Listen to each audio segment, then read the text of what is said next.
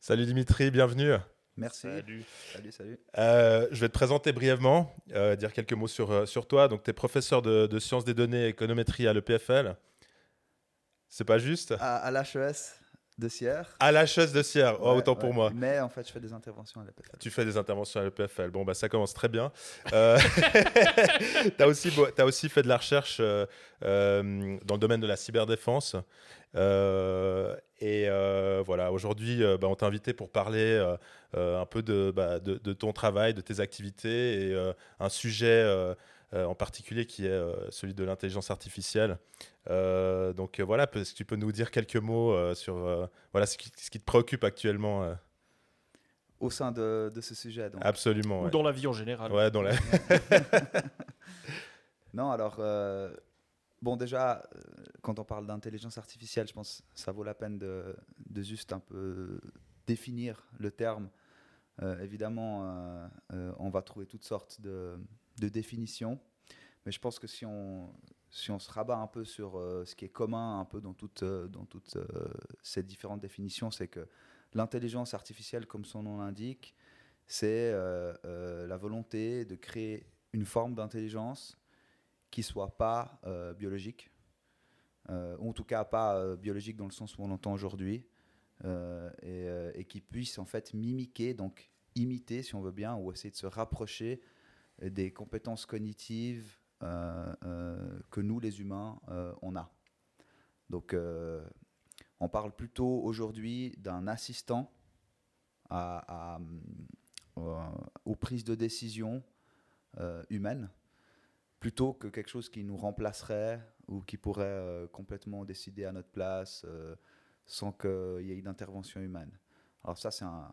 Après, il y a, ces vieux fantasmes d'une AGI, par exemple, une euh, Artificial General Intelligence, quelque chose qui vient euh, euh, complètement remplacer l'humain dans tout. On n'en est absolument pas là aujourd'hui. Mais plutôt de quelque chose qui vient, qui vient assister en fait l'être humain dans ses prises de décision. C'est ça qui nous préoccupait en fait. On se demandait, euh, le- le- on se demandait quand on allait être remplacé. Du coup, on ne va pas être remplacé. C'est bon, on est, on est tranquille pour le moment. Alors moi je déteste. Alors mon, mon travail c'est de faire. euh, je travaille beaucoup avec le forecasting, donc les prévisions. Et mais c'est le, le pire des, des métiers parce que c'est super dur à, à prévoir les choses. Moi je veux pas, je veux pas dire que on va jamais se faire remplacer. Enfin déjà, qu'est-ce que ça veut vraiment dire?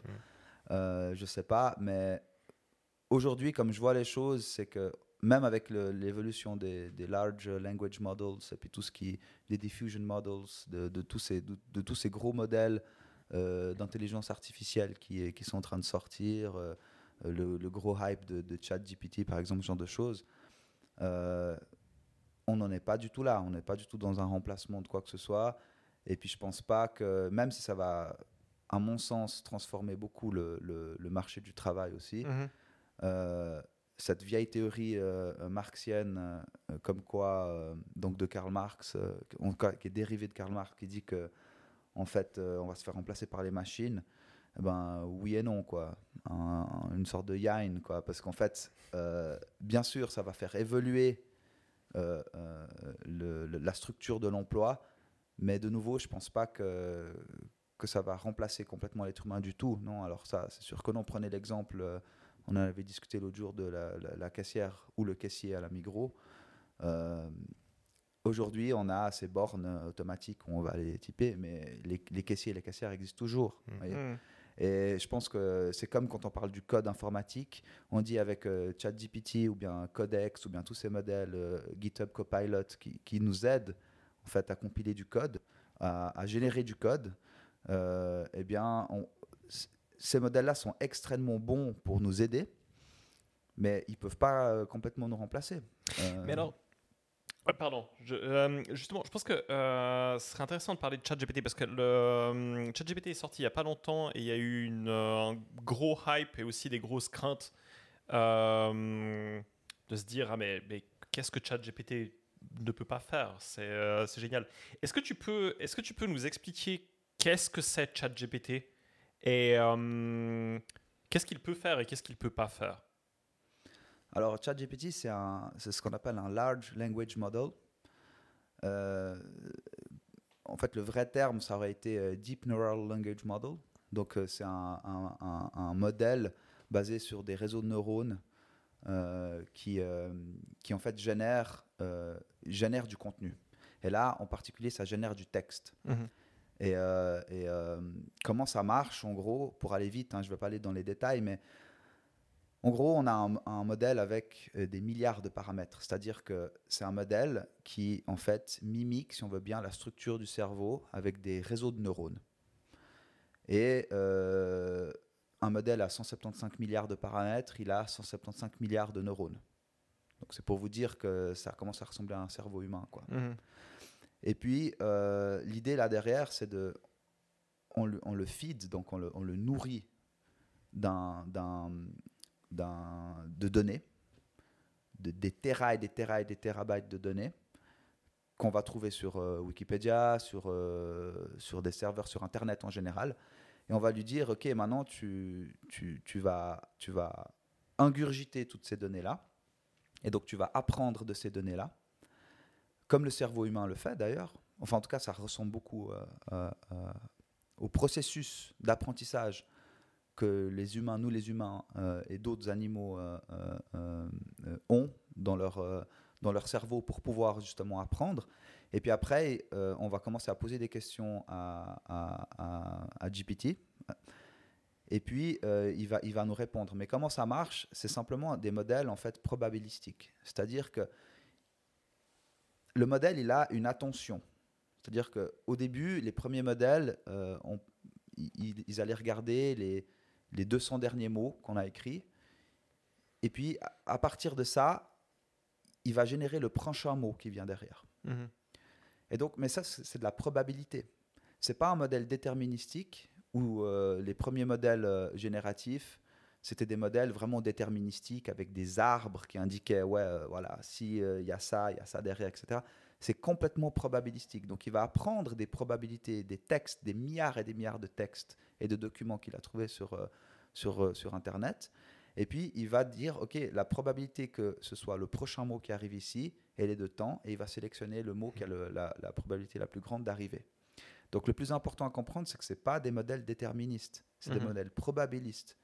Et donc, de là, euh, ChatGPT et tous les modèles, en fait, euh, euh, des les large language models, ces modèles d'intelligence artificielle, se basent, en fait, sur, sur la probabilité que le prochain mois va, va arriver. Et donc, on ne peut pas utiliser ce genre de modèle-là pour nous donner des réponses factuelles précises. La Mhm. plupart du temps, je dis bien la plupart du temps, la réponse, vu qu'elle est basée sur euh, un système probabilistique, ce sera, pour certaines réponses, ce sera tout à fait juste, mais pour d'autres, euh, le modèle, il, freak out, quoi. il invente des trucs. Il y a des, euh, des cas particuliers où, où il va avoir plus tendance à se tromper que d'autres? Alors, se tromper, de nouveau, c'est probabilistique. Mhm. Donc en fait, euh, euh, alors il y a plein de cas. Il y a plein de cas. Par exemple, moi, je- je- j'étais en train de soumettre un article l'autre jour et je l'ai soumis et il a été reviewé par différents reviewers et ils m'ont dit de corriger certains trucs. Puis moi, j'ai dit bon, bah moi, je vais, il faut que je refasse un peu une revue de la littérature sur certains points. Je l'ai faite. J'ai demandé à ChatGPT, je voulais tester. J'ai dit ok, trouve-moi euh, des, euh, des ouvrages qui vont dans ce sens de mon argumentaire là. Il m'a, craché une liste d'articles qui parlaient exactement de ça. Je suis là, ah, incroyable. Je suis allé checker ces articles, ils n'existaient pas. Donc Hmm. ChatGPT, ce qu'il a fait, c'est qu'il a dit, bon, lui, il cherche ce sujet-là, basé sur des articles scientifiques que j'ai lus, les prochains mots qui arrivent, ça devrait être ça. Donc il a créé de toutes pièces des, Mhm. euh, des, des articles qui n'existaient pas. Mm.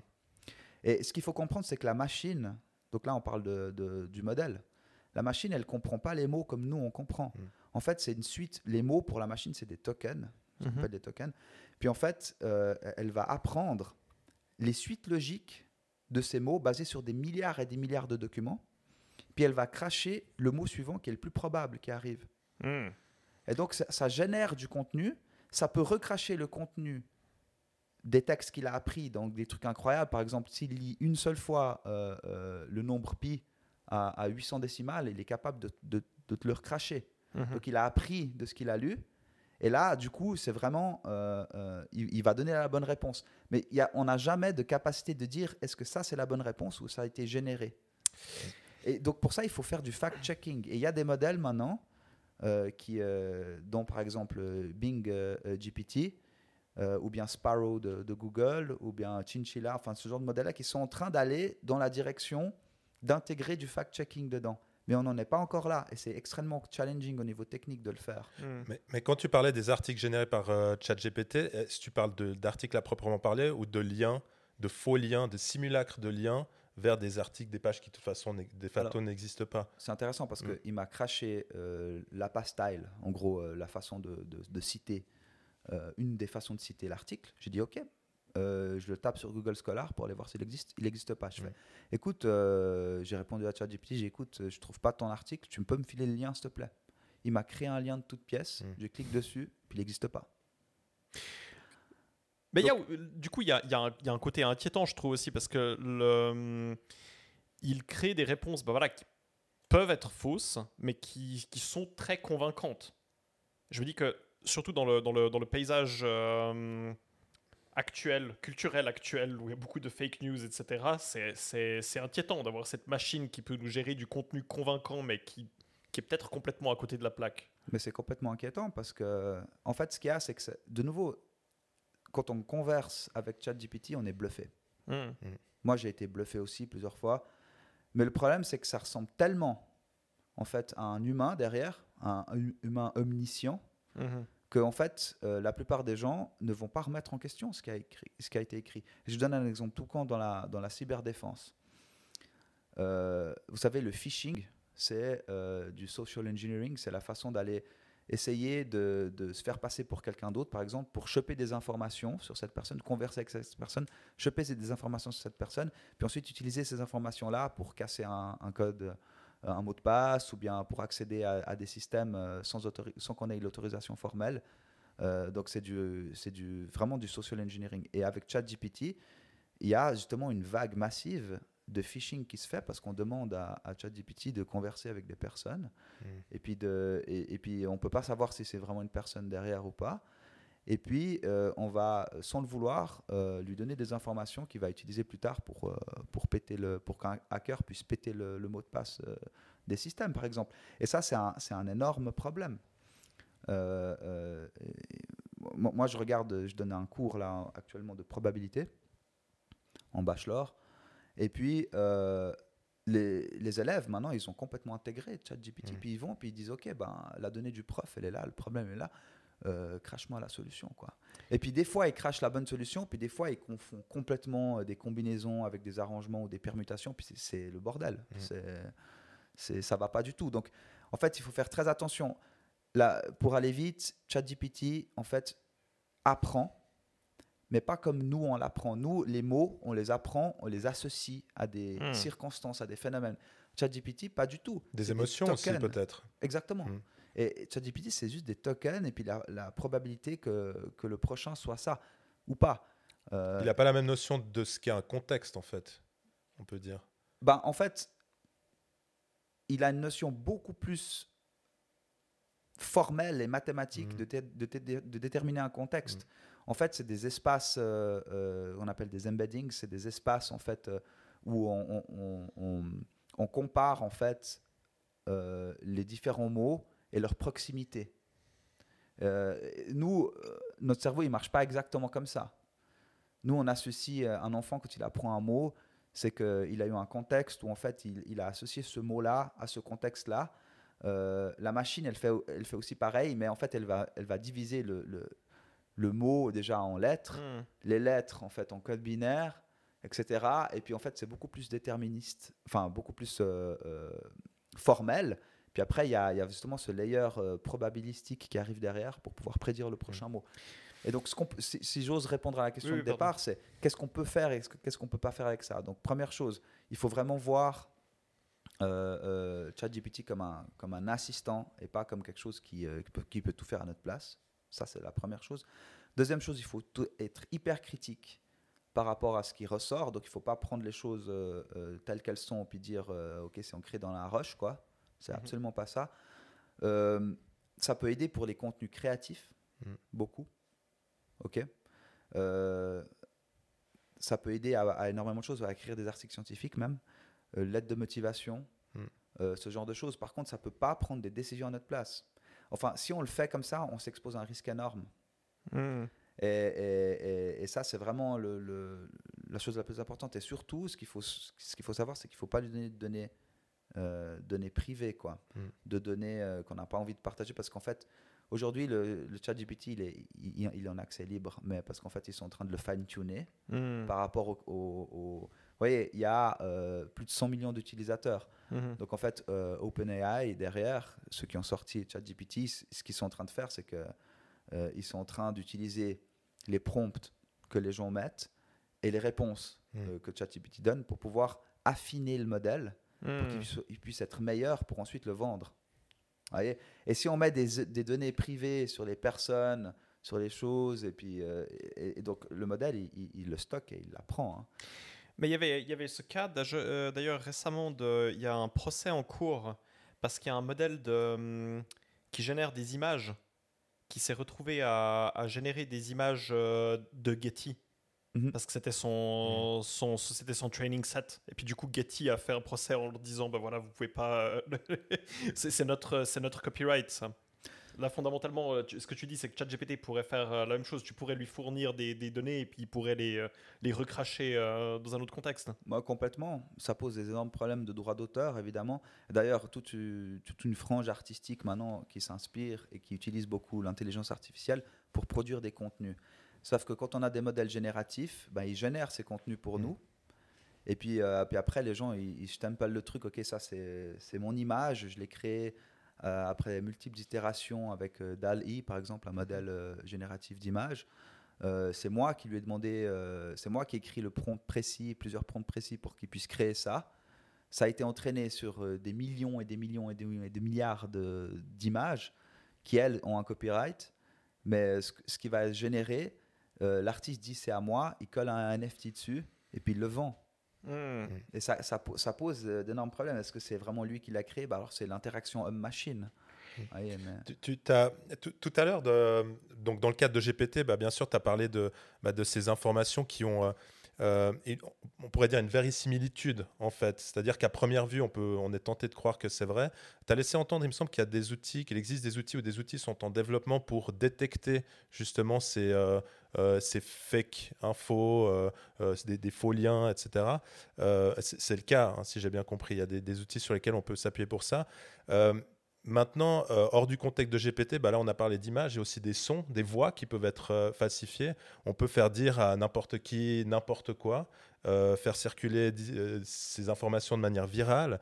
On peut attribuer à des, gens des propos absolument révoltants et ça va créer des, ré- des réactions parce que les gens vont pas forcément avoir ce réflexe de prendre du recul parce qu'a priori tout ce qui est en tout cas montré sous forme de vidéo, euh, d'images, on n'a pas encore pris l'habitude de- d'en douter, enfin de, de- d'avoir un esprit critique vis-à-vis de ça. Euh, qu'est-ce- est-ce- quels sont les dangers que tu vois? Est-ce que tu penses que c'est quelque chose qui va se tasser au fil du temps, les gens vont s'éduquer? Ou est-ce qu'il faut euh, mettre en place des outils justement pour filtrer euh, un peu ce bullshit auquel on peut être exposé avec des conséquences quand même potentiellement graves? Alors, je vais mettre une nuance Mm. sur ce que tu viens de dire euh, au départ par rapport à ces détecteurs. Mm. Alors, il existe des. Alors, c'est un grand champ de recherche, déjà, de comment détecter ce qui a été généré par une machine ou par un humain. Mais au-delà de ça, il y a aussi du fact-checking. C'est deux choses qui sont différentes parce que savoir si ça a été créé par la machine ou par l'humain, c'est une chose. Il y a des détecteurs euh, euh, qui sont en cours de développement, je vais revenir là-dessus, même si j'y crois pas, pas vraiment. Mm. Et puis, euh, au-delà de ça, c'est le modèle qui génère quelque chose, et puis ensuite qui va lui-même fact-checker, ou bien par un, un système euh, euh, connexe, qui va aller fact-checker si ça existe vraiment ou pas. C'est deux nuances Mm. Mhm. différentes. Mais si on revient sur les détecteurs, il y a plein de, de gens qui, euh, d'ingénieurs et puis de, de chercheurs qui, euh, qui sont en train d'exploiter ce filon d'aller chercher, développer des détecteurs pour pouvoir vraiment savoir si c'est la machine ou l'humain qui a créé le contenu. Première chose à savoir, c'est extrêmement challenging Mhm. Et on n'y est pas du tout. Pas, mais pas du tout. Il y a des trucs comme par exemple GPT-0, qui est un truc, euh, un détecteur que, que- qu'une entité a essayé de créer pour l'éducation, pour savoir si euh, les élèves, c'est eux qui ont c'est c'est vraiment les élèves qui ont écrit la disserte ou, ou quoi. Ça marche pas très bien, honnêtement. Mm. Ça marche pas très bien, c'est très complexe euh, de, de, de, de- créer des détecteurs qui soient, euh, qui soient re- reliable, qui soient euh, vraiment efficaces et puis sur lesquels on peut se baser. Ça, c'est la première chose. Et l'architecture aujourd'hui euh, de ces modèles-là laisse présager, en tout cas, ça c'est ce que je pense, que ça va être quasiment impossible de créer des détecteurs qui soient vraiment bien. 100% fiable ou, Ouais. ou même euh, Alors assez 100% fiable. jamais. Ouais, bon, assez fiable, euh, Mm. difficilement. Mm. Euh, J'ai essayé GP, euh, G- GPT-0 par exemple. Euh, euh, en anglais, ça marche assez bien, mais de nouveau, je, je pre- je prenais en fait euh, des réponses que ChatGPT me donne en anglais. Par exemple, je lui dis écris-moi un paragraphe sur l'explication de l'intrication quantique pour un enfant de 10 ans. Il me sort le truc en anglais. Je le mets dans euh, GPT-0, il reconnaît. Il dit ouais, alors il y a 90% de probabilité que ce soit écrit par une machine. Je paraphrase un petit peu le truc, je change Hmm. quelques mots dedans. Là, euh, le, le confidence interval, enfin vraiment, ça passe de 90% à, à 40%. Hmm. Et quand je le traduis en français, là, il dit non, non, c'est bon, ça a été généré par, euh, par un humain. Hmm. Donc en fait, il y a des problèmes de langue, il y a des problèmes de paraphrase, euh, c'est très difficile. Ça, c'est pour les détecteurs. Donc moi, j'ose faire une petite prédiction, je pense que ça va être extrêmement difficile de vraiment pouvoir se baser sur ces détecteurs et, mm, de manière aveugle. Et euh, deuxième chose, c'est du fact-checking. Là, euh, c'est plus, euh, à mon avis, il y a plus de promesses dans, ce, dans, dans cette direction-là que dans les détecteurs. Mm. quoi. Mais alors, donc toi, tu es prof aussi. Qu'est-ce que tu- quels seraient tes conseils pour les profs? Donc, parce qu'on a cet outil qui est capable de générer du contenu. C'est pas vraiment, en tout cas, c'est pas pour le moment possible de, de, de savoir si du contenu a été créé pour lui. Qu'est-ce que tu fais quand tu es prof? Est-ce que tu dois euh, changer la structure de tes cours et demander, enfin, changer la structure de ce que tu demandes ou euh, Alors, long story short, oui, il faut changer. Maintenant, je vais développer un peu pourquoi. Mhm. Euh, moi, je pense que toutes les technologies, quand elles arrivent, c'est, euh, au sens de Bernard Stiegler, c'est des pharmacones. Ça veut dire quoi? Ça veut dire qu'elles ont un bon et un mauvais côté. Et ça, on ne peut pas y couper. C'est comme ça. Donc, autant embrasser le changement que d'être réticent et conservateur et dire non, non, euh, moi, je vais rien changer. Pourquoi? Parce que l'élève, et ça, c'est n'est pas que relation prof-élève, c'est pour tout. C'est pour tout, euh, toutes les interactions sociales, professionnelles qu'on a. Il faut pouvoir intégrer cet outil. Il faut être conscient de ses limitations. Euh, et c'est en étant conscient de ses limitations qu'on va pouvoir l'adapter de, de la meilleure façon possible. En tant que prof, par exemple, eh bien, euh, euh, si quelqu'un fait un séminaire, prépa- préparer un séminaire sur un sujet précis, ok, les élèves aujourd'hui, ils vont pas, ils vont pas bypasser ChatGPT, hein, ils vont Mhm. y aller, puis ils vont dire, ok, tu me crées la structure de, de ma présentation, euh, tu vas me créer aussi le contenu de chaque euh, sous-chapitre euh, de ma présentation. Euh, tu vas me demander, tu, vas me donner des, citations, etc. Et là où le prof peut faire une différence, ou bien n'importe qui qui interagit socialement dans un environnement professionnel avec quelqu'un d'autre, c'est d'aller regarder en fait comment est-ce que la personne en face elle a compris le truc déjà. Si elle a compris, parce que si elle fait que de lire, comme, on voit que ça va pas. Il faut qu'elle ait compris le truc et surtout si elle a été fact-checker certains, certaines réponses. Et là, on voit tout de suite que cet outil-là peut être extrêmement euh, puissant pour l'apprentissage, pour l'intégration du savoir. Ça, c'est quelque chose d'énorme, mais que ça s'arrête pas là. C'est pas juste, ok, je mets un prompt, ok, copy-paste, c'est bon, j'envoie. Euh, euh, quand c'est en sous forme écrite, c'est difficile de juger, mais quand c'est sous forme orale, on voit tout de suite si la Mm. personne elle a intégré le truc ou pas. Et surtout Mhm. si elle allait checker ce qui se passe, si c'est juste, euh, euh, etc. Donc moi je pense que oui, il faut pouvoir intégrer ce genre d'outils-là, mais en être conscient, euh, être conscient vraiment des limitations du, du Mais est-ce que ça sonne pas finalement un peu le glas de, de la dissertation euh, en tant que, que voilà, travail cherchant à valider les connaissances pour euh, euh, permettre plutôt le retour justement de l'examen oral ou d'un voilà, d'un QCM ou voilà, un travail écrit au sens traditionnel comme on l'avait. euh. Mais de nouveau, là, euh, je suis pas tout à fait sûr parce que, Mm. ok, euh, ces modèles génératifs, ils sont capables de faire des relations de cause à effet qui sont assez bien.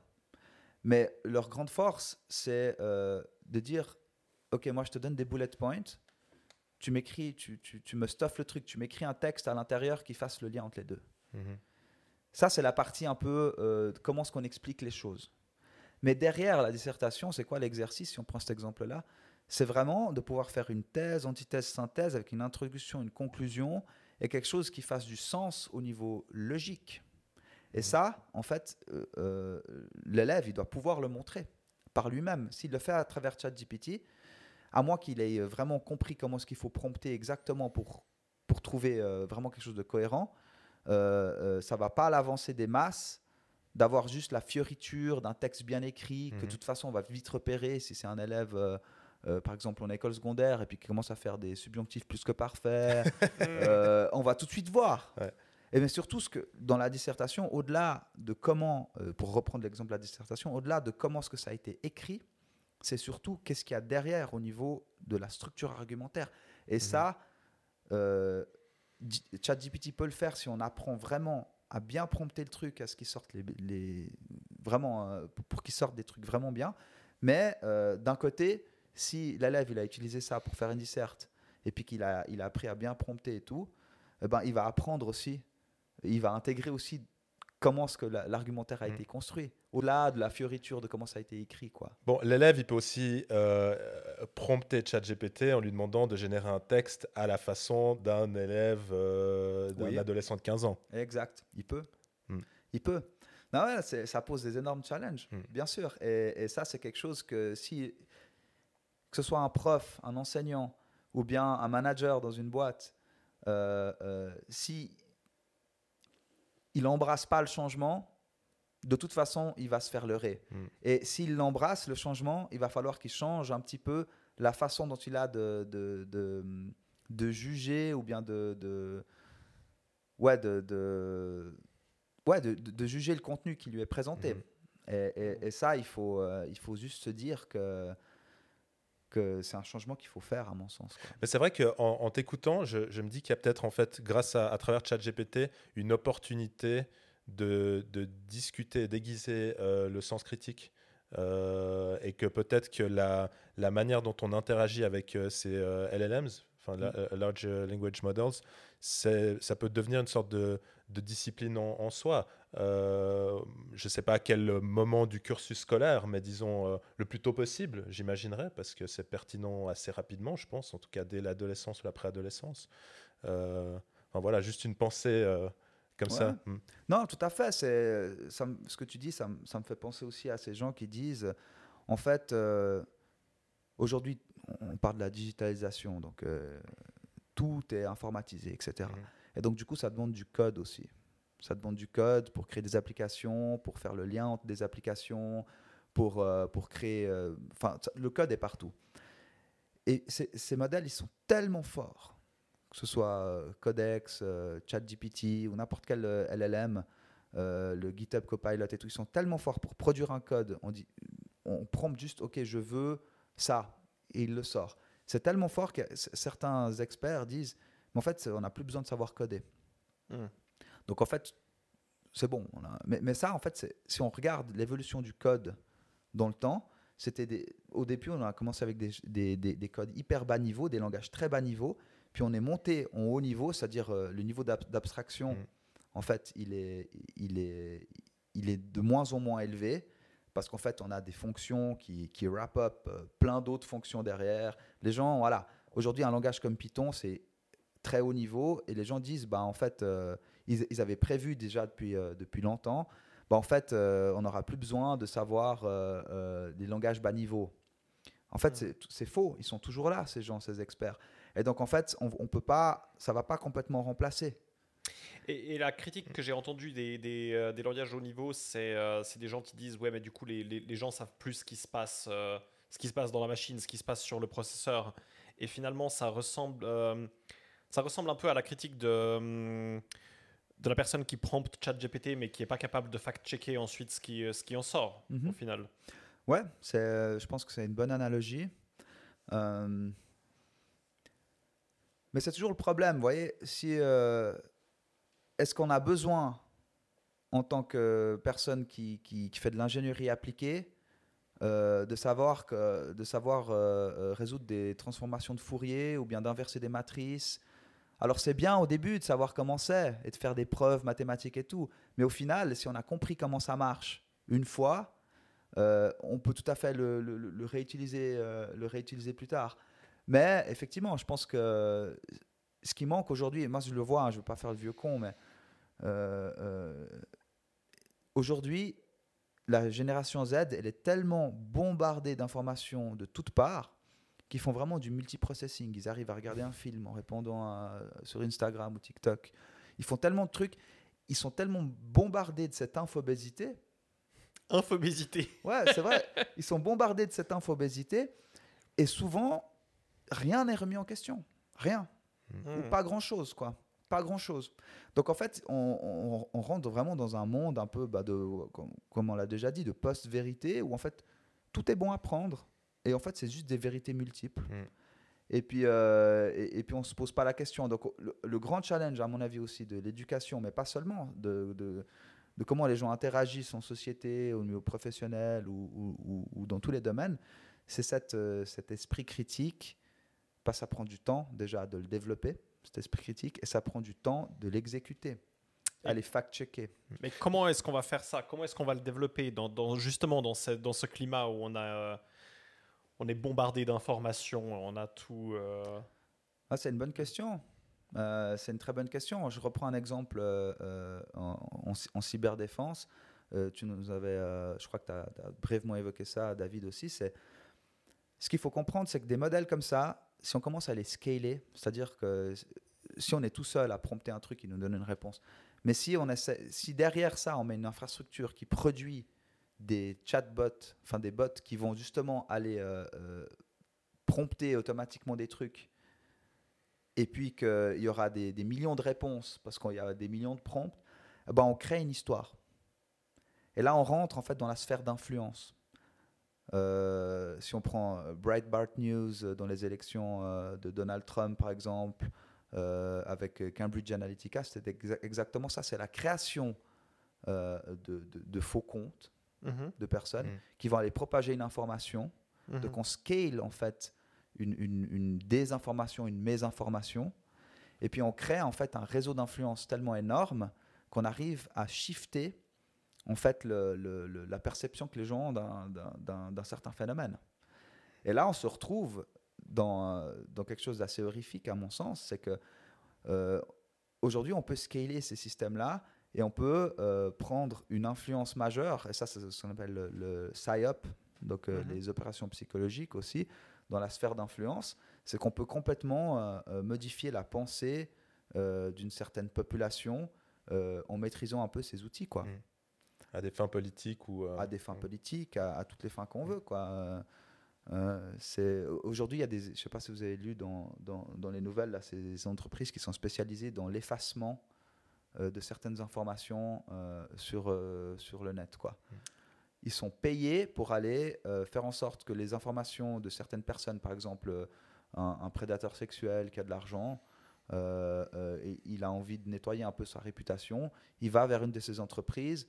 Euh, L'entreprise, ce qu'elle fait, c'est qu'elle va- scaler ses systèmes pour créer en fait des, des fausses nouvelles euh, brillantes de cette personne, Mhm. et puis effacer dans le, dans le SEO, dans le référencement Ah, Internet. d'accord. Ok, donc on les, on les, on les submer- on les efface pas, on les submerge. Déjà, c'est une stratégie, on les submerge d'autres informations. Ah, ce gars-là est génial, euh, il a donné de l'argent euh, à un orphelinat en Inde, euh, il a fait je sais pas trop quoi. Euh, et, et puis en fait, on crée cette information-là qu'on relaie sur plusieurs canaux Mhm. différents et on crée d'autres informations aussi cool sur ce gars-là et on relaie sur d'autres canaux. Ouais. Et puis les informations qui sont dégueulasses pour ce gars sur Internet, en fait, on, a- on essaie de faire en sorte que le référencement sur les moteurs de recherche, en fait, euh, soit mauvais. Mm. Et, et- Bon, et tu donc- pourrais aussi créer de, de la fausse information qui vient dé- debunker euh, l'accusation Ouais, euh, de pédophilie, par exemple. Tout à fait. Et puis là, Mhm. ça devient difficile de fact-checker parce qu'il y a tellement, en fait, de, de, de- d'entités différentes qui relaient une information qu'on est submergé, on est, on est dans l'infobésité. Mais ça, du coup, ça, ça vient vraiment saboter notre capacité à atteindre un consensus. Mm. Fondamentalement, c'est ça le- l'impact. Parce que. Et, et c'est comme euh, les gens qui euh, nient le réchauffement climatique ou les gens qui pensent que la Terre est plate. A, euh, maintenant, ils ont des. Ces personnes peuvent trouver des informations qui vont dans leur sens. Mhm. Euh, Il y a des vérités concurrentes. Mhm. alternative facts. Ouais. C'est. C'est- cauchemardesque, non? Oui. Comment. Mais pour lutter contre ça, c'est euh, de nouveau, c'est l'éducation. quoi. Mm. C'est à mon sens, c'est. Voyez, si tu- moi je suis brésilien d'origine. euh, moi je regarde comment se passent les élections au Brésil, par exemple. Euh, pour moi, le facteur clé, c'est le malheureusement, c'est le manque d'éducation euh, d'une population qui n'a qui n'a pas accès, malheureusement, en fait, au- à une éducation de base qui permet de créer un esprit critique et comprendre les enjeux politiques. C'est en fait le, le grand problème de. On parle de, de- de compétences politiques Mhm. de comprendre en fait quels sont les enjeux d'une société de manière un peu plus profonde que ok j'aimerais que mon assiette elle soit remplie demain. C'est quelle éducation dont on a besoin concrètement? Toi, tu as un, tu, tu as un enfant. Euh, Qu'est-ce que tu vas apprendre à ton enfant euh, pour qu'il puisse faire la part des choses? Mais je pense qu'aujourd'hui on ne peut pas couper, euh, on peut pas passer à côté d'une euh, éducation numérique. Aujourd'hui on voit un illettrisme euh, numérique euh, assez important euh, et pas seulement dans les générations euh, de nos grands-parents ou de nos parents. hein. Euh, on, on voit ça aussi pas mal chez certains jeunes et je pense qu'il faut apprendre à ces jeunes en fait euh, euh, la base en fait de, de, de- de- des systèmes numériques et de, et de, et de l'informatique. Mais Mm. ce que je veux dire, c'est qu'il n'y a pas besoin d'apprendre aux enfants à coder, quoi. Mais ce qu'il faut, c'est faire en sorte que l'environnement numérique qu'il y a autour de nous soit plus ou moins compris euh, dans ses enjeux, quoi. Mhm. Euh, euh, ouais, les, les, les bulles de filtre et puis les chambres d'écho, les Mm. filter bubbles et puis les echo chambers. C'est un phénomène qui, est- qui a grandi avec l'essor en fait aussi des réseaux sociaux comme Facebook. hein, il, y a, il y a une dizaine L'économie de l'attention. Alors, il y a, Mm. ça rentre aussi en compte, mais c'est dans le sens où, en fait, on finit par liker, par aimer euh, certaines, euh, certaines pages certaines actions, certains posts de personnes. Euh, L'algorithme derrière qui, qui va proposer, en fait, de, de, remplir le feed qu'on a, eh bien, il va se baser sur ce qu'on a aimé, sur ce qu'on a liké, sur les gens qu'on suit, etc. Et ça crée, en fait, un tunnel, une chambre d'écho, en fait on finit que par s'entendre. C'est comme les réunions de, de- de personnes d'extrême droite ou d'extrême gauche. Mhm. Ils sont persuadés qu'ils ont raison parce qu'ils font que de traîner ensemble. Ils font que de dire des les, le même disque rayé, des mêmes idées. Et puis au final, tu, tu- tu te renfermes dans un monde, dans une réalité que tu as construite, mais qui ne représente pas en fait euh, le- le- le- le- la globalité de, de- de ton environnement. Et ça, les, les chambres d'écho, c'est un énorme problème. Qui sont euh, justement euh, euh, complètement régis par en fait ces algorithmes de, de, de recommandation. Euh, et, et en fait, ça crée des, des filtres, de, des bulles de filtre justement où tu vas filtrer que ce qui va, euh, que ce que tu as aimé, donc que ce qui va dans ton sens. En fait, Mhm. tu as un biais cognitif. Tu, tu as entendu parler de- du cas euh, Gonzalez v. Google qui est passé à la Cour suprême aux États-Unis hier ou avant-hier? J'ai pas suivi. C'était. alors, Gonzalez était le, le nom de, du s- de la seule victime américaine de, de la fusillade du Bataclan. Mhm. Et en fait, la famille a poursuivi Google. Euh, et leur argument, c'est que les perpétrateurs euh, ont été. euh, c'est français, perpétrateurs? Les Les- auteurs. les auteurs, les auteurs de, de la fusillade ont été radicalisés par YouTube. Mhm. Que c'est l'algorithme de YouTube qui les a poussés euh, dans du contenu de plus en plus radical Mhm. jusqu'au moment où ils, ont, où ils ont fait cet attentat. Mhm. Et donc, eux, ils, donc, ils disent clairement que euh, Google a une responsabilité dans le, dans le décès de cette personne. Et c'est passé à la Cour suprême. Est-ce que Google a une responsabilité? Que- quelle, est- quelle est la, Où où est-ce qu'on limite la responsabilité de- du créateur de l'algorithme? Alors ça, c'est une, c'est une, une On, on doit- on va y question. répondre maintenant. On va, on va résoudre ce problème euh, au cours de ce podcast. Non, c'est une, c'est une excellente question. Ça pose euh, plusieurs problèmes. Déjà, le problème de. Le problème, ou en tout cas l'état de fait d'un certain monopole euh, de certains providers, donc euh, fournisseurs de services, qui, qui lorsqu'ils ont ce, un, un monopole pareil, font un peu ce qu'ils, ce qu'ils veulent. hein. On parle des GAFAM, mais là, euh, c'est l'idée de YouTube. Euh, c'est, une question très compliquée parce que jusqu- jusqu'où on s'arrête dans la chaîne de cause à effet? Je veux dire, évidemment, euh, moi, moi, je suis pareil. hein, quand je vais sur YouTube, je, je regarde certaines vidéos. Après, le, le système de recommandation me propose d'autres vidéos qui vont dans le même truc. Et puis, je m'enferme de plus en plus dans un sujet hyper précis. Mm. Puis, j'ai l'impression que mon monde, ça s'arrête à ça. quoi. Hmm. Et puis, au bout d'un moment, j'en ai marre. Puis, je fais Ouais. Ah non, non, non, je vais prendre un truc euh, complètement différent. Puis, je vais sticker sur ce truc différent pour que YouTube arrête de Il, me faut, il proposer faudra un, res- bouton reset des fois de l'algorithme euh, sur, sur YouTube parce qu'effectivement, tout d'un coup, tu te retrouves avec trois thématiques euh, toujours les mêmes et euh, c'est- étouffant. C'est étouffant. Et puis le grand problème, c'est que, euh, la, à mon sens, la, le cœur de, de ce problème-là, c'est la, la- protection des données. Hmm. Et en fait, aujourd'hui, on constate que on parle beaucoup de la protection des données, mais la plupart des gens se disent, mais whatever, quoi, c'est bon, j'ai rien à cacher, euh, il c'est pas un problème. Mais en fait, oui, euh, c'est un problème. Pourquoi? Parce que très très peu de personnes réalisent ce que ce qu'ils partagent comme information. Et partager une information, c'est une chose. Mais là où ça devient hyper euh, problématique, c'est quand on arrive à faire des liens entre les différentes informations qu'on a partagées, Hmm. Euh, qui font qu'on arrive à, à être classifié de manière hyper précise dans certaines catégories de Mhm. personnes. Euh, et ça, pour reprendre un, un exemple euh, assez fameux, mais c'est l'exemple des assurances maladie. Et ce qu'on appelle la discrimination positive ou négative. Euh, vous avez entendu parler de ces, euh, ces assurances maladie qui disent voilà, euh, vous faites ce parcours Vita, vous le prouvez sur votre smartwatch, puis en fait, on vous réduit les primes. quoi. Bah, ça, c'est super pour les gens qui, qui sont sportifs. Mhm. Mhm. Mais ça pose, c'est quoi le revers de la médaille le, le- C'est un pharmacone euh, au sens de Bernard Stiegler. Là, Mm. c'est le côté positif. Le côté négatif, c'est que les personnes qui ne le font pas sont discriminées négativement. OK? Et au-delà de ça, même si vous êtes un grand sportif, etc., et puis que vous faites votre parcours Vita, puis que vous avez des primes plus basses, eh ben, toutes les données de votre smartwatch que vous avez passées à votre assureur, bah, tout ça est analysé. Et si tout Mm. d'un coup, ils arrivent à voir avec un modèle de machine learning qu'en fait, euh, derrière, vous avez une fréquence cardiaque un peu bizarre, couplée euh, à des informations qu'ils ont obtenues de vous ailleurs parce que vous avez, vo- vous avez cl- cliqué sur euh, les conditions d'utilisation. Ah, c'est bon, je ne veux pas lire tout ce charabia juridique qui, de toute façon, est un jargon que personne Mm. ne comprend. Et en plus, c'est super chiant à lire ces documents.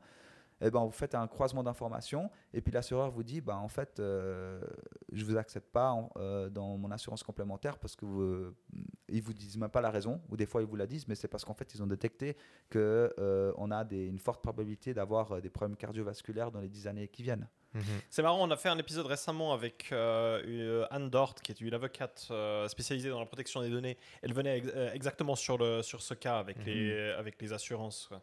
Ah, c'est Euh, c'est le cas le plus, le plus connu, mais, mais de nouveau, euh, je fais un, c'est un cliché, il faut pas prendre ça comme, euh, comme, euh, comme quelque chose que je pense, mais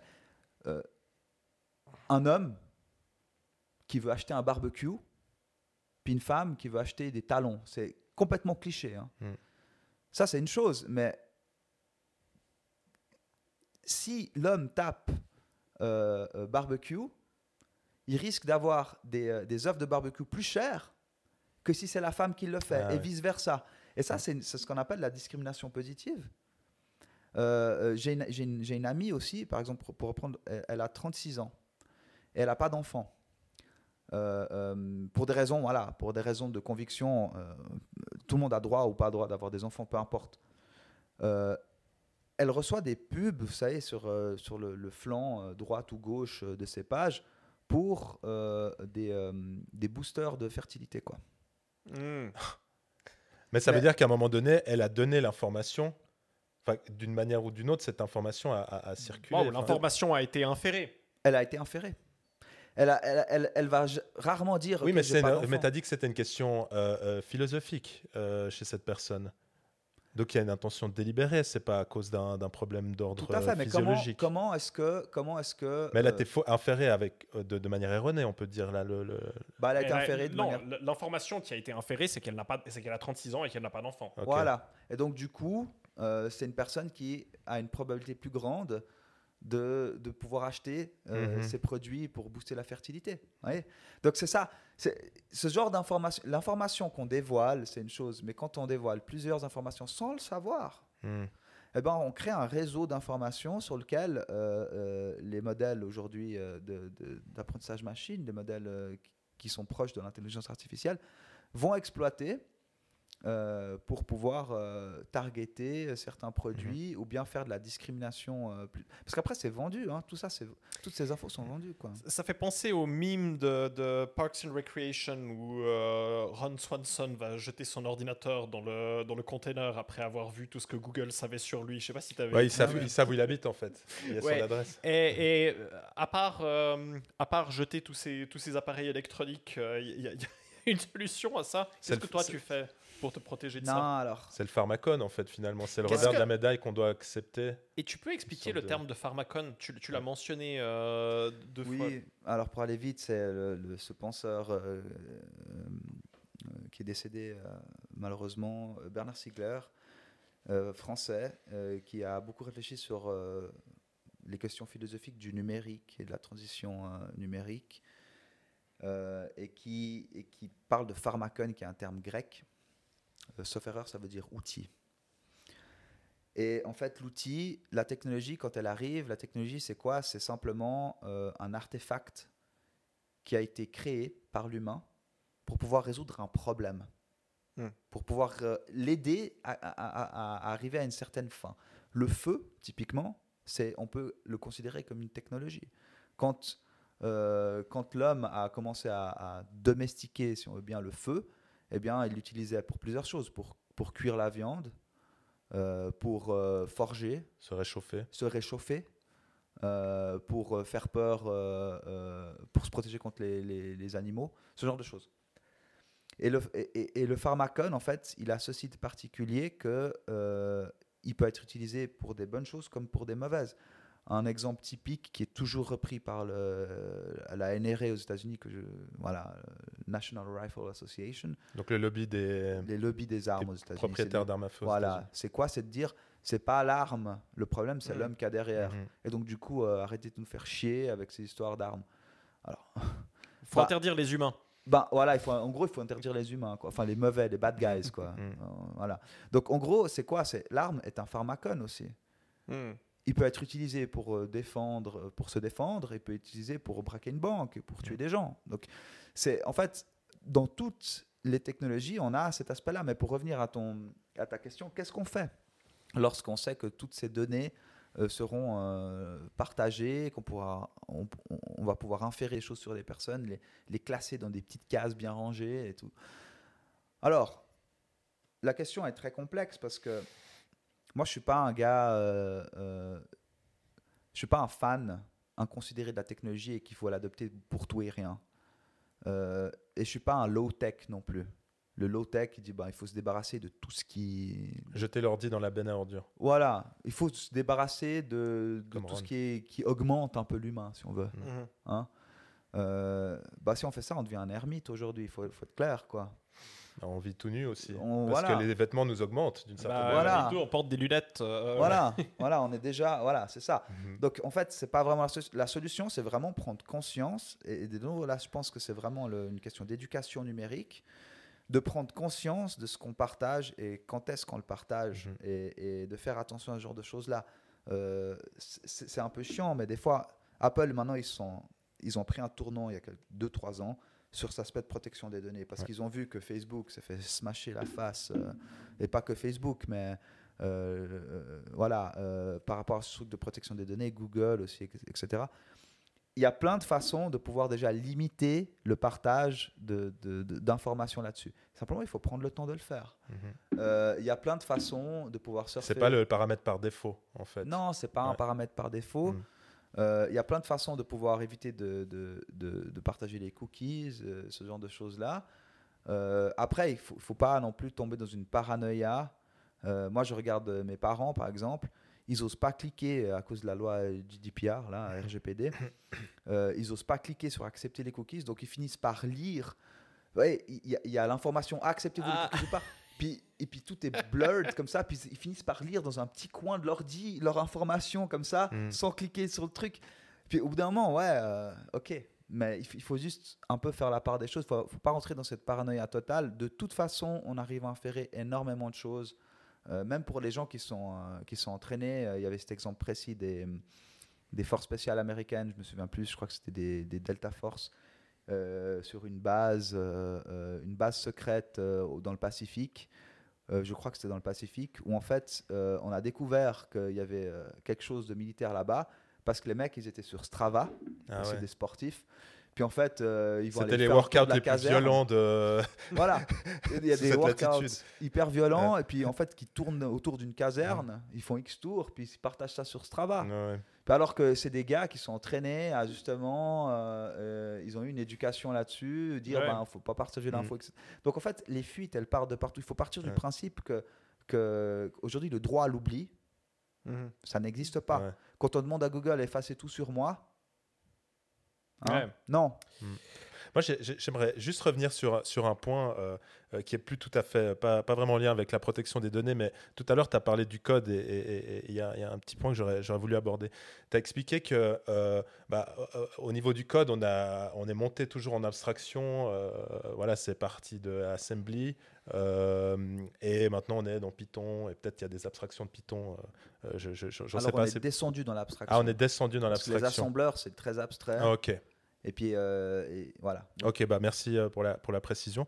Euh, et, et- et- du coup, que, euh, voilà, l'expertise de ces différents langages et les experts, enfin plutôt qu'ils la possèdent, leur existence, elle n'est elle est pas menacée, disons. Elle est toujours, toujours justifiée, toujours pertinente, et ce pour, pour encore un, un moment a priori. Maintenant, la question que je me pose, c'est...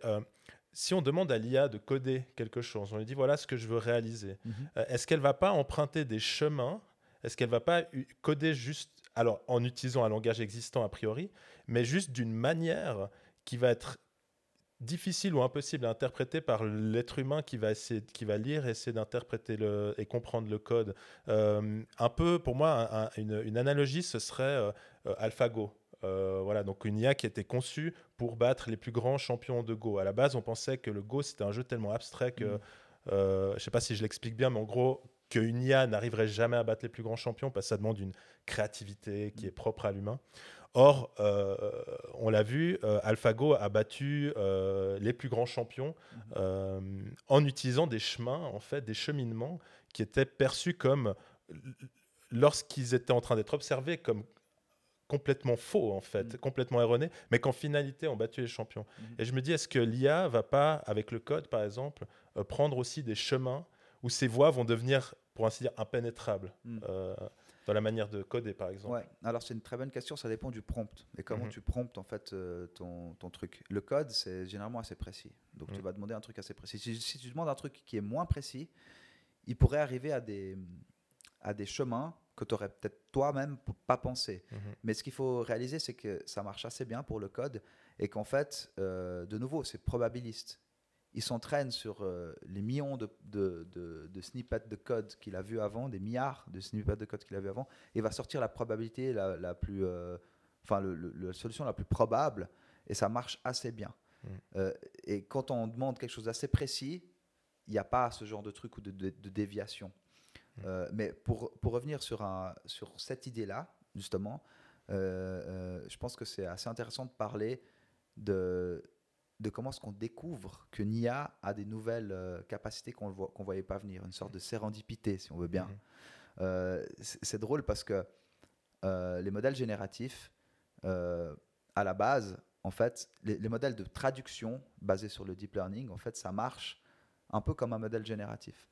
Et en fait, plus on a augmenté la taille de ces modèles, et plus on leur a donné de, de, de données pour s'entraîner, plus on a réalisé en fait que le modèle avait euh, certaines capacités qu'on ne voyait pas venir. Donc il y a la création, si on veut bien, d'une capacité qu'on voyait pas forcément Mhm. venir avant, mais qu'on a constaté que le modèle sait faire comme les, bah, les modèles génératifs aujourd'hui. euh, à la base, euh, il y a une partie qui est venue en fait des, des modèles de traduction en deep learning, puis on a réalisé qu'en augmentant la taille et la complexité de ces modèles-là, ils étaient capables de générer. Et ça a été le cas avec AlphaGo au final, où tout d'un coup, le, tout il y a à pris des cheminements qui n'avaient pas été anticipés donc, par on- ces programmeurs. C'est vraiment un peu, un peu Frankenstein, c'est Mhm. qu'on crée quelque chose, et puis après on se rend compte qu'il est capable de faire autre chose. Mhm. Et, et ça, c'est c'est- ontologiquement parlant, je trouve ça assez intéressant parce qu'on commence à créer des outils qui, euh, qui, qui, qui- qui dév- qui développent en fait certaines capacités qu'on voyait pas forcément venir. Et, et ça- et ça, c'est vraiment, euh, c'est vraiment quelque chose de, de passionnant, je trouve, dans ce, dans ce milieu. Et, et- et ça pose la question aussi de savoir si euh, un jour ces, ces modèles seront, seront conscients, par exemple. Mhm. Euh, et donc, ça pose tout le débat de savoir si, euh, au final, quelle est la différence entre, euh, entre une conscience humaine et puis euh, la conscience que pourraient développer euh, ces machines-là, etc. Quoi. Ça, c'est justement un sujet sur lequel euh, je, voulais, euh, je voulais arriver. Le, hum, Qu'est-ce que c'est la conscience et aussi comment est-ce qu'on le comment est-ce qu'on l'évalue? À la base, euh, la, première proposition c'était le test de Turing. Mhm. C'était, euh, si je me souviens bien, euh, une machine serait consciente si on peut interagir avec elle et ne pas savoir si c'est une machine ou un humain. C'est à peu près ça. Le... Oui, oui. Après, je c'est pas du tout le pan sur lequel j'aborde la question, mais je vois tout à fait euh, ce que tu veux dire. Mon point, c'était que à l'époque, Turing pensait que lorsqu'on a, lorsqu'on allait atteindre ce niveau-là, la machine pourrait être considérée comme intelligente. Mais là, je pense que ChatGPT clairement passe le test de Turing. Ouais, mais en fait, l'intelligence et la conscience, c'est, c'est deux choses, à mon avis, qui sont différentes. Ok. Mhm. Euh, alors, Comment on les distingue? Comment Com- on comment- identifie la présence d'une conscience où l'on l'identifierait chez une machine? Comment on pourrait dire, c'est pas si la machine elle, est- elle déclare Qu'elle que est c'est la consciente? conscience, déjà? Voilà, je pense. Mm. Tout à fait. Non, alors, déjà, la conscience, c'est un des sujets au niveau philosophique et scientifique les plus débattus et, les, et, et- et en fait les plus mystérieux aussi. Mhm. Euh, mais si on part d'une si on part d'une définition plus ou moins consensuelle de la conscience, la conscience c'est cette capacité à réaliser que l'environnement autour de nous existe, mais pas seulement notre environnement, mais nos sentiments, capable de, de labelliser nos sentiments et capable de labelliser nos pensées et de dire en fait, je réalise que j'ai un environnement autour de moi, je réalise que j'ai des sentiments, je réalise que j'ai des pensées, et donc c'est un peu euh, Descartes, quoi. Je pense donc je suis. Mhm. Euh, et donc, réaliser qu'en fait, on existe, on existe en tant Qui a qu'entité. une expérience d'être soi. Voilà. Et ça, c'est, ça, c'est la, la, la conscience. Euh, de, niveau, de nouveau, c'est une définition qui n'est pas consensuelle, mais qui se rapproche, euh, à mon avis, plus du consensus. Et l'intelligence, euh, l'intelligence, c'est quelque chose d'autre. C'est la capacité de, rendre notre environnement intelligible par des capacités cognitives. Et, de pouvoir faire les liens entre, les différents événements, euh, capter la structure sous-jacente qui tend les événements, ce genre de choses-là. Mhm. Et donc, en fait, la machine, bah, l'intelligence artificielle, c'est une intelligence qui est artificielle, euh, qui arrive à, processer et puis qui arrive à, rendre des résultats basés sur une suite logique d'événements, par exemple. Mais la conscience, c'est une autre chose. La conscience, à quel moment est-ce que la machine se rend compte qu'elle est vraiment là? Parce qu'en fait, de nouveau, elle va faire quoi? On va poser la question à ChatGPT est-ce que tu es conscient? Là, il va répondre non, je ne suis pas conscient, parce qu'en fait, euh, il y a eu des.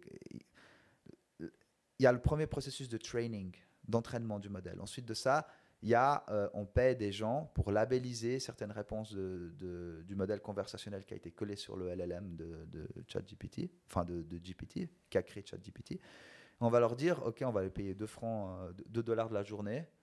Euh, on va les prendre en Afrique ou en Inde, parce que ça coûte pas cher. On va dire, OK, les réponses que ChatGPT ont données, est-ce que tu arrives à dire quelles, sont, quelles, sont, quelles réponses sont justes, quelles réponses sont fausses, quelles, quelles réponses sont bonnes ou pas? Donc, on va commencer à fine-tuner le modèle avec ça. Puis après, on va rajouter une couche qui peut être euh, euh, associée un peu au re- reinforcement learning, donc euh, l'apprentissage par renforcement, où en fait, on va encore dire au modèle, OK, ça, c'est la bonne réponse qu'il fallait donner. Ça, c'est la moins bonne réponse. Donc, on va le donner des rewards comme quand il donne donc des, des bé- des bénéfices quand il répond bien et des, et, et des punitions quand il répond pas bien. Il va apprendre de ça, puis il va bien répondre. Donc, ChatGPT, si on lui demande est-ce que tu es conscient, il va dire non. Mm. Par contre, ce qui se passe, c'est que quelle est la différence entre une machine qui répond OK, je suis conscient, oui, tu m'as posé la question, je suis conscient, et puis l'être humain qui lui dit oui, je suis conscient aussi. Parce que dans un sens, d'un point de vue purement euh, euh, formel, la machine, elle va cracher le mot le plus probable derrière. Mais nous, dans un certain sens, c'est ce qu'on fait aussi. C'est comme ça qu'on Mhm. a appris à parler. C'est le, le problème de la chambre chinoise. Oui. Mhm. Euh, et du coup, comment est-ce qu'on a un test? Est-ce qu'on pourra? Est- Est-ce que tu penses qu'il est qu'il est possible d'avoir une machine consciente? Moi, je fais partie de ces personnes qui pensent que ce sera possible. Mm. Parce que dans un sens, on a, on a trop de, de biais cognitifs sur ce qu'est ce l'être humain, ce qu'est la conscience. Puis au final, euh, plus les, les- les systèmes euh, d'intelligence artificielle évoluent, plus ils tendent, à mon avis, à mimiquer euh, en fait les, les processus cognitifs des êtres humains.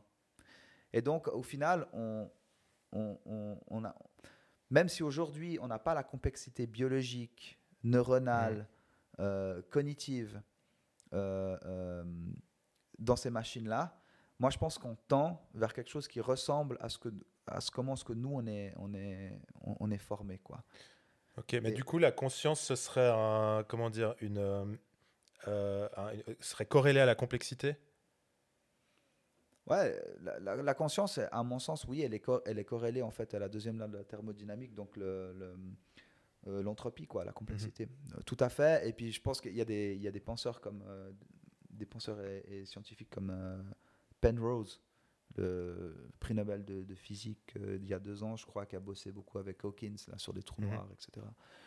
euh, qui dit que euh, en fait c'est impossible de pouvoir euh, faire en sorte de donner une conscience aux machines parce que le processus de conscience c'est un processus quantique c'est-à-dire qu'il y a des superpositions et il y a des entanglements des, des intrications qui font que aujourd'hui la structure de la machine comme elle fonctionne elle peut pas elle peut pas mimiquer ce genre de processus et donc Mhm. elle peut pas être consciente mais il faut pas oublier que on parle de quant- quantum computing bientôt avec les qubits là, qui euh, voilà euh, qui peuvent se superposer justement c'est pas 0 ou 1 ça peut être 0 1 ou bien les deux au même Mhm. temps eh bien c'est des processus quantiques donc on peut tout à fait extrapoler et dire mais en fait oui si la conscience est vraiment un processus quantique la création de la conscience eh bien on peut tout à fait euh, avec le développement du, du quantum computing réaliser que dans l'avenir euh, on pourra faire naître une conscience mais vous savez la conscience et l'information c'est les deux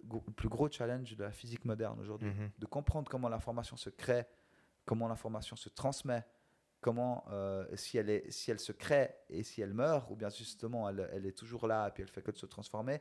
Et la conscience, comment la conscience marche, qu'est-ce que la, vraiment la conscience Est-ce que c'est pas juste une construction euh, euh, euh, cognitive qu'on se fait de la conscience et tout ce genre de problèmes quoi? Donc il y a une ontologie de l'inf- de l'information en fait qui est en train d'être. Oui, mais quand on parle déjà d'ontologie, il faut déterminer dans quelle ontologie Mm. on se base, parce que l'ontologie, c'est quoi? C'est l'étude de, de ce qui est, mhm. l'étude de la nature de ce qui est. Alors par- partons de tout en bas déjà. Déjà, première chose, est-ce que la réalité existe? Bah, ça paraît complètement perché de dire ça, Mhm. mais vous allez Bah comprendre. oui, parce que quand je tape le micro, ça fait boum boum. Donc ça- Voilà, Ouais, oui, mais justement. Mais déjà, est-ce que la réalité existe? Premier point. Deuxième point, si elle existe, est-ce qu'elle est simple ou elle est multiple? Donc là, euh, on rentre dans deux ontologies différentes. Il y a l'ontologie réaliste qui dit oui, elle existe. Et puis, si elle existe, elle est- elle- est-ce qu'elle est simple ou multiple? Ou bien l'ontologie solipsiste qui dit qu'en fait, la, réalité, c'est que en fait, euh, une perception euh, de, nos interfaces de sens qu'on a. Et, donc, ça, ça- ça n'existe pas. Après, on part dans les gros délires de est-ce qu'on est dans une simulation, etc. Et tout, qui, à mon sens, au début, je me marrais sur ce genre de Mhm. questions-là, mais de plus en plus, quand on, quand on y réfléchit, on dit que ça peut faire du sens. Et donc, oui, pour, pour reprendre sur cette ontologie-là, je me perds un petit peu, hein, vous me recadrez s'il Non, faut, non, mais- mais c'est une très bonne tangente. hein. Continue. et, et- et je pense que en fait, il faut simplement déjà savoir euh, euh, euh, ce qu'on veut étudier, dans quelle ontologie on veut vraiment se trouver, Mm. avant de, de- de faire n'importe quel débat. Quoi. Donc, c'est. vous savez, et par-dessus ça, il y a tous les biais cognitifs. Aujourd'hui, quand on parle de Dieu, est-ce que tu crois en Dieu? Beaucoup vont dire, euh, dans notre tête, certains vont, vont penser à un Dieu, euh, un, un vieil homme barbu, un peu Mm. comme dans la chapelle. Sixtine, comme Ouais. ça, qui touche le doigt de l'homme, etc. Ouais. Et aujourd'hui, quand on parle de Dieu, c'est impossible d'avoir une discussion euh, sans prendre du recul. Si on ne prend pas du recul, c'est impossible d'avoir- une discussion intéressante, à mon sens, parce qu'il y a tellement de biais cognitifs sur l'image qu'on se fait d'une- certaine réalité, de Dieu par exemple ici, que ça va être difficile de débattre. Euh, euh, on parle, par exemple, des croyants, ceux qui croient en Dieu. On a un Dieu ou quelque chose, ils croient en quelque chose. On a euh, les, les, les athées qui disent non, ça n'existe pas. On a les agnostiques qui viennent dire j'en sais rien. Et par-dessus ça, je trouve qu'une une question beaucoup plus intéressante, c'est de dire en fait c'est la mauvaise question. Se poser cette question, c'est à mon sens la mauvaise question. Mhm. Pourquoi? Parce que simplement, déjà, première chose, on n'est pas d'accord sur, ce que- sur la définition. Donc, euh, c'est c'est la, c'est la mauvaise question. Et en plus de ça, euh, euh, si on prend par exemple les physiciens ou les grands scientifiques qui étudient l'univers et ce genre de choses, eh ben, au final, euh, ils disent, mais en fait, les lois de la physique, ça pourrait tout à fait être euh, ce que nous, la perception moderne, si on veut, postmoderne, de, de, de Dieu Mhm. les lois de la physique. Sauf que, vous voyez ce que je veux dire? Donc en fait, on a, on part déjà pas de la bonne définition. Donc la question, elle est déjà mauvaise. Mhm. J'avais, j'avais une question pour, euh, pour, pour ce qui est de la, de la conscience, euh, dans la définition de la conscience. Il y avait, euh, moi j'aimais bien la vision de Haeckel, euh, naturaliste allemand du 19e siècle, qui lui disait en gros, lui sa position c'était que le, le vivant c'est une, forme minérale extrêmement complexe. Mhm. C'est qu'il y a de l'ARN qui catalysait sa propre euh, réplication, qui a, qui a commencé à trouver des stratégies les plus très développées pour avoir des ressources pour se, pour se reproduire. Et nous, on est une manifestation d'une stratégie extrêmement complexe pour, euh, pour reproduire de, de l'ARN. Ou du coup, notre stratégie, c'est s'acheter une bagnole et puis aller euh, manger un burger pour donner de l'énergie à notre ARN. Si on croit ça, je ne sais pas si c'est toujours quelque chose qui est crédible, mais finalement, si on croit ça, la, conscience, ça n'existe pas en gros. C'est juste une, euh, une illusion d'une forme minérale extrêmement complexe qu'on est. Est-ce que c'est est -ce que c'est quelque chose qui a toujours du, du sens Euh, Ou, ou est-ce qu'on on a des, des données claires pour dire que la, la conscience existe au-delà de ça? Bon, la seule donnée claire qu'on a, c'est la construction euh, cognitive L'expérience personnelle. qu'on se fait de En la vérité. conscience. Ouais. Mais en, fait, vérité, l'expérience personnelle subjective. Ouais. Parce que, Ouais. a priori, en se basant sur les propos qui viennent d'être tenus ici, on n'a pas nécessairement la preuve de l'existence d'autres expériences conscientes autour de nous. Enfin, une preuve absolue, on va dire. Voilà, et surtout, en fait, on est complètement anthropocentré sur Mhm. la question de la conscience, Ah ouais. et y compris sur la question de la vie, la définition de la vie. Je vous mets au défi de trouver une définition de la vie qui est consensuelle aujourd'hui. C'est quoi la vie biologique? Ouais, allez, allez chercher. Il n'y a pas de définition consensuelle. Il y a la NASA qui sort son truc où tout le monde sort le- la même définition parce que en fait, quand tu fais de l'astrobiologie, tu, tu te retires un petit peu euh, de ce qui se passe sur cette planète. Mais c'est tout une question de définition. et C'est pour ça qu'on parle de réalité multiple, à mon avis. Mm. C'est qu'en fait, on, on essaie de rendre le réel intelligible, mais on essaie de le rendre intelligible par rapport à nos expériences qu'on a eues, par rapport au sens qu'on a, par rapport à l'interface qu'on a par- à- dans le monde, en fait. Et puis on se rend compte que il n'existe pas, enfin, un monde post-vérité. Il il faut toujours remettre, un- recadrer un peu les choses, mais la les réalités, elles sont multiples. Ça dépend des lunettes qu'on met Mhm. Pour regarder les choses, quoi. Et donc pour la conscience, moi, je, suis un peu contre le, ce que Darwin a développé comme théorie, hein, la, théorie de l'évolution des espèces. Euh, ce qui nous apprend derrière, c'est que c'est pas un processus qui derrière a un but en soi. C'est un processus stochastique qui par l'environnement euh, euh, euh, qui, qui entoure en fait les éléments vivants essaye de, de... c'est pas qu'il essaye de survivre, c'est que ceux qui ont survécu passent des gènes Hmm. qui font que ceux qui restent derrière, ils seront mieux adaptés à, à l'environnement. C'est pas un gène intelligent qui vient dire Ouh là là, il faut que je survive. Mhm. Mhm.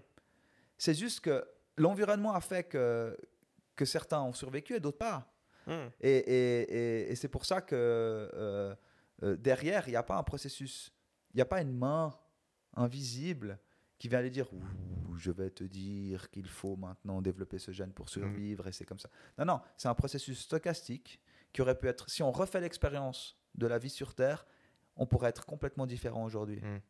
C'est et, et- et- et donc moi je pense que ce, je pense pas qu'il y a, il y a de, de purpose ou de but final euh, qui, qui- où il y a quel- euh, quelqu'un qui, qui tire les marionnettes derrière quoi.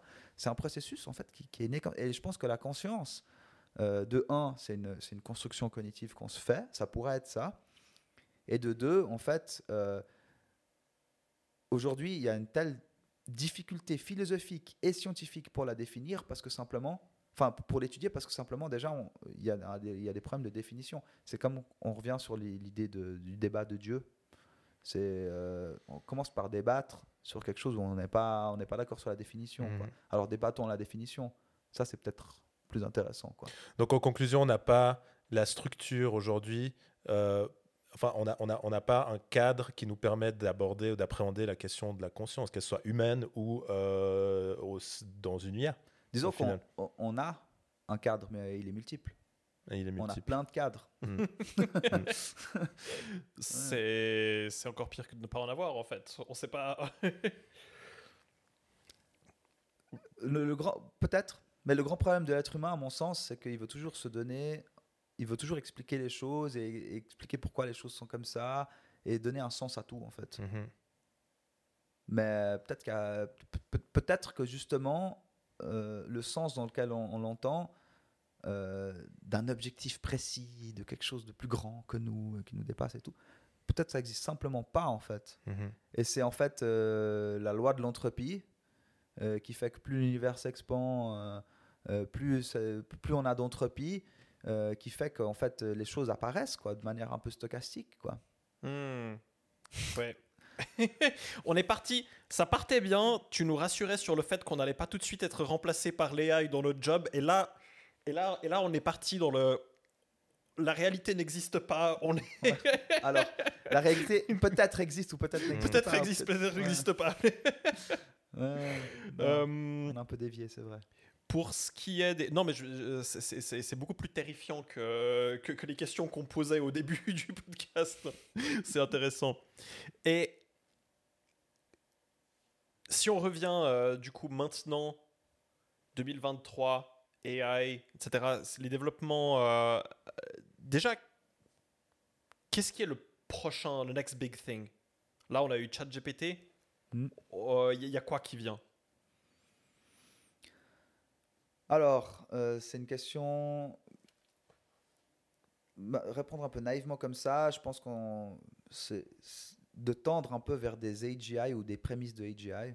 Donc, euh, des, des modèles d'in- d'intelligence artificielle euh, généraux, quoi. euh, qui pourront intégrer beaucoup plus de choses. Là, par exemple, certains modèles de génératifs, ils font plus que du, de la génération de texte, ils font de la génération d'images. Ils peuvent générer des sons, ils peuvent générer euh, euh, beaucoup plus de choses que simplement, euh, simplement un texte. Et puis je pense que avant de voir, déjà il y a l'arrivée du- de, quantum computing, on va voir de quelle façon est-ce que ça, vraiment, ça va vraiment pouvoir décoller. Et ça va augmenter tellement les- les capacités de calcul que ça va, il y aura un effet disruptif de nouveau euh, derrière. euh, et, et- et ça va être une structure très importante, à mon sens, pour développer les prochaines intelligences artificielles. Euh, ça, c'est une chose.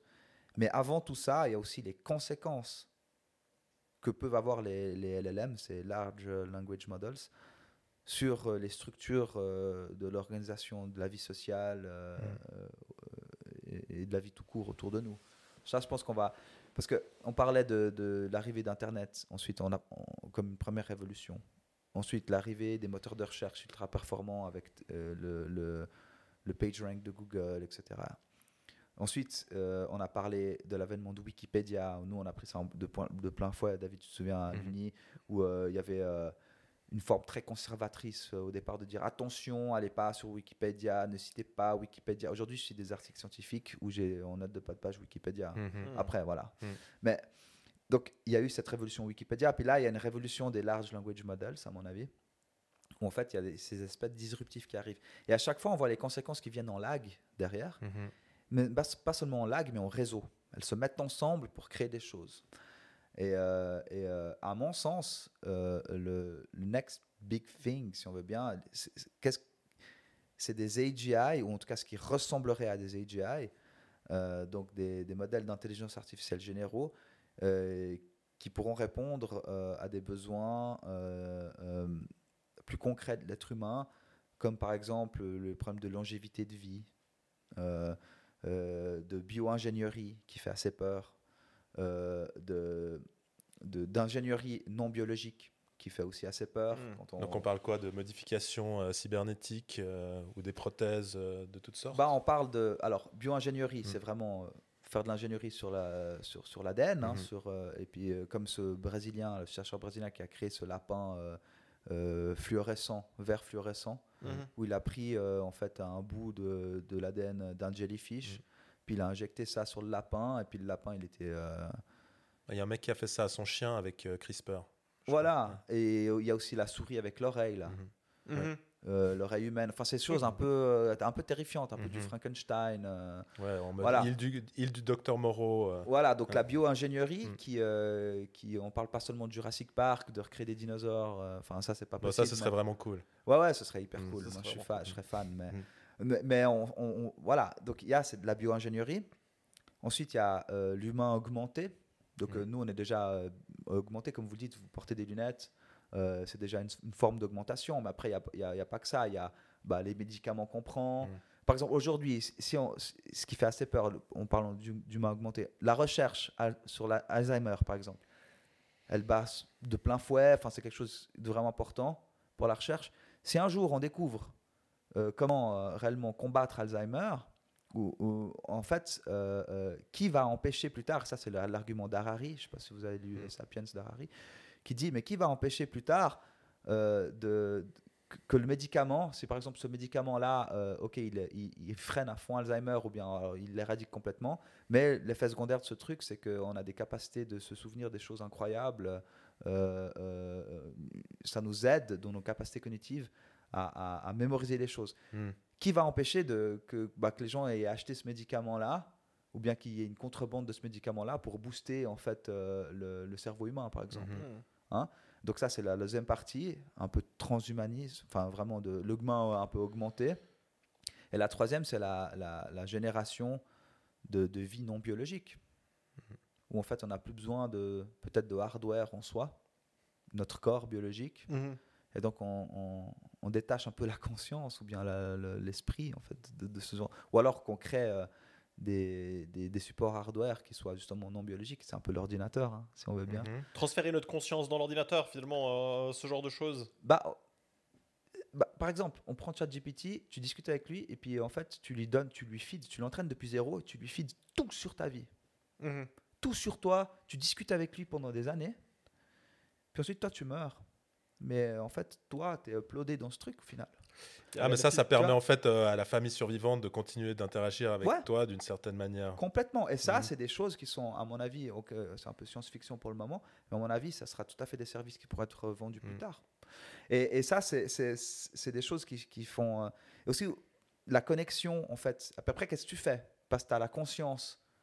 Vous avez la conscience de vous deux, chacun euh, embedded dans, dans, dans un GPT, dans un large large language model. Bon, Est-ce qu'on peut parler vraiment de conscience ou plutôt d'un d'une, euh, d'un voilà, d'un robot, qui, d'une entité qui fonctionne à presque à tout point de vue Voilà. Quelle a priori- définition- mais quelle définition de la conscience Mais on a, il y a trop de frameworks dans lesquels considérer cette question, mon cher Gabrielo. Non, mais tout à fait. Mais tout d'un coup, après, vous Ouais. pouvez converser les deux modèles, les deux modèles qui, qui, qui Ah oui. peuvent converser ensemble alors que vous n'êtes plus là. Puis après, Mhm. qu'est-ce qui se passe? On peut essayer de merger ces deux consciences. Mhm. Enfin, c'est ce qu'on appelle conscience, là. OK? Puis là, on ne sait pas ce que c'est de pouvoir merger, de pouvoir mettre ensemble des consciences. Ça fait une conscience collective. Mhm. Ça fait quoi? Ça fait un savoir. euh, c'est quoi? On se détache complètement de notre hardware. Vous voyez, ça pose des questions qui sont qu'on n'arrive même pas à imaginer. En fait, Ouais. des, des implications qui sont.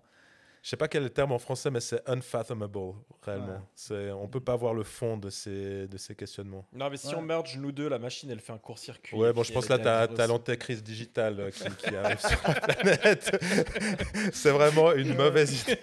Ok. Non, mais, vous voyez, donc ça, euh, moi je pense que ça pose des questions déjà sur ce qu'on est, sur ce qu'on veut être, où est-ce qu'on veut aller. Et de nouveau, le problème de l'être humain, c'est qu'à mon sens, il, il veut des réponses à tout et puis il veut expliquer tout partout. Mm. Et puis il veut donner un sens à tout. ouais. Ça, ça, ça, euh, Bon, ça, c'est la nature humaine. ouais. Il y avait un. b- b- Brève, euh, aparté. Il y avait un poème dans euh, Cat's Cradle de Vonnegut où il dit um, um, Tiger got to hunt, bird got to fly, man got to sit and wonder why, why, why. Tiger got to sleep, bird got, bird got to land, man got to tell himself he understand. Ouais, Mm. Ça, C'est le- assez fort. ouais.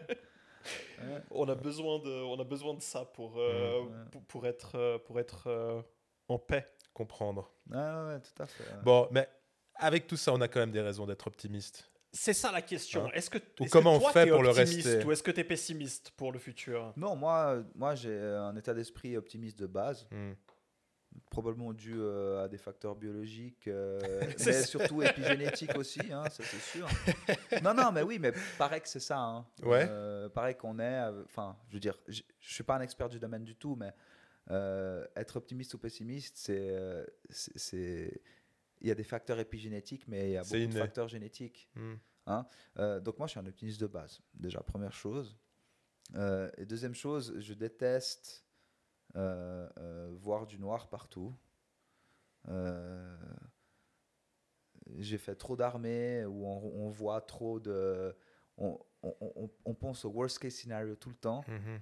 C'est des choses qui me plaisent pas. Par contre, je pense qu'il faut être un peu critique et puis savoir euh, quels sont les risques de ces, de, ces- de- de ces nouveaux outils qu'on a, c'est tout. Euh, et puis euh, moi, je reste euh, optimiste, pardon. Révélateur, non, pas du tout. Je reste optimiste. euh, simplement, je... l'être humain, je pense qu'il a toujours besoin de crise pour avoir une révolution. Mm. L'être humain n'a pas cette capacité, ou très peu, euh, pour X raisons, je ne saurais pas l'expliquer, mais de, de changer sans qu'il y ait une véritable crise qui lui demande de changer. Donc de, de s'améliorer incrémentalement, par petits incréments, c'est toujours. Ouais, parce qu'en euh, fait, on n'est pas, on est- euh, contrairement à ce que la théorie des jeux euh, veut nous faire croire, on n'est pas des agents rationnels. mhm. C'est- On a une, euh, une bounded rationality. Hein, c'est pas, euh, on n'est pas des ordinateurs. Rationalité quoi. limitée. Rationalité limitée. euh, euh, et, et donc, en, en gros, si on était complètement rationnel, on serait pas dans cet état de, de- de réchauffement climatique qu'on est aujourd'hui. Voilà. Ce, ce- ce genre de problème-là n'existerait pas. Mais il faut qu'il y ait un choc, une crise monumentale pour qu'il y ait un changement. Mhm. Et puis, en fait, ça, ça pourrait être un grand problème pour l'être humain, à mon sens. Parce que si le choc est trop grand, ça signifie que c'est l'extinction. Quoi. Mm.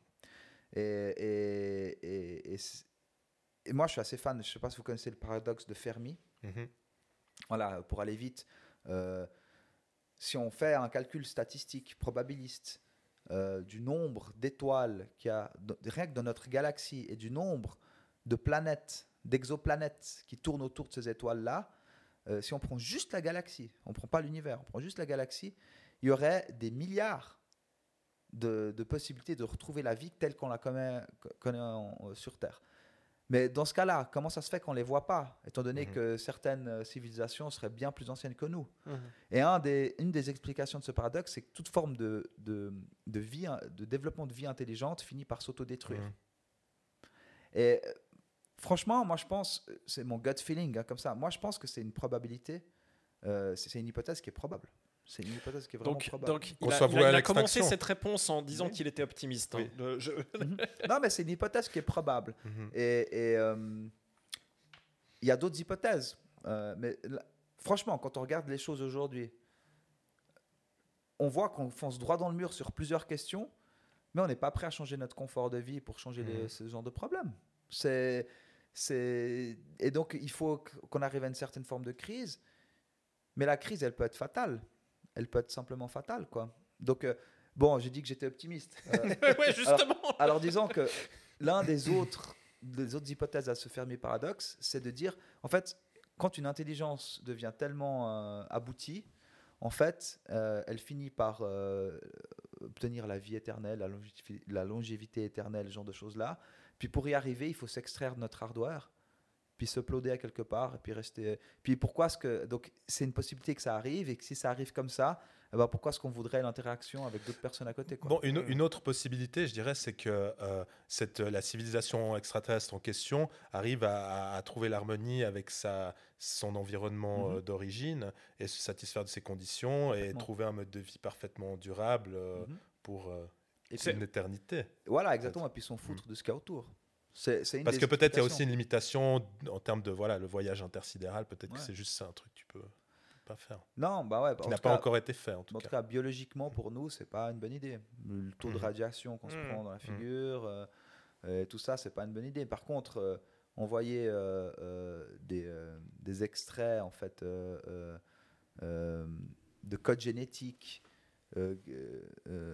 à très basse température. euh, puis les envoyer dans l'univers pour être sûr que ça puisse tomber sur une planète une fois, puis qu'on puisse euh, avoir euh, la- la- la- le- le- le- l'humain qui, qui perpétue, ça c'est des choses qui sont... Ah mais là on est dans ça, c'est Prometheus. l'hypothèse de la, la panspermie, qui est euh, l'idée que la vie sur Terre aurait pu euh, émerger d'ailleurs. Oui, oui, tout à fait. Ouais, ouais.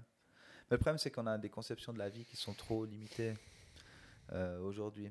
Et en fait, euh, on définit la vie comme on la voit, Mhm. comme on définit, comme, comme dans tout processus anthropocentrique ou ethnocentrique.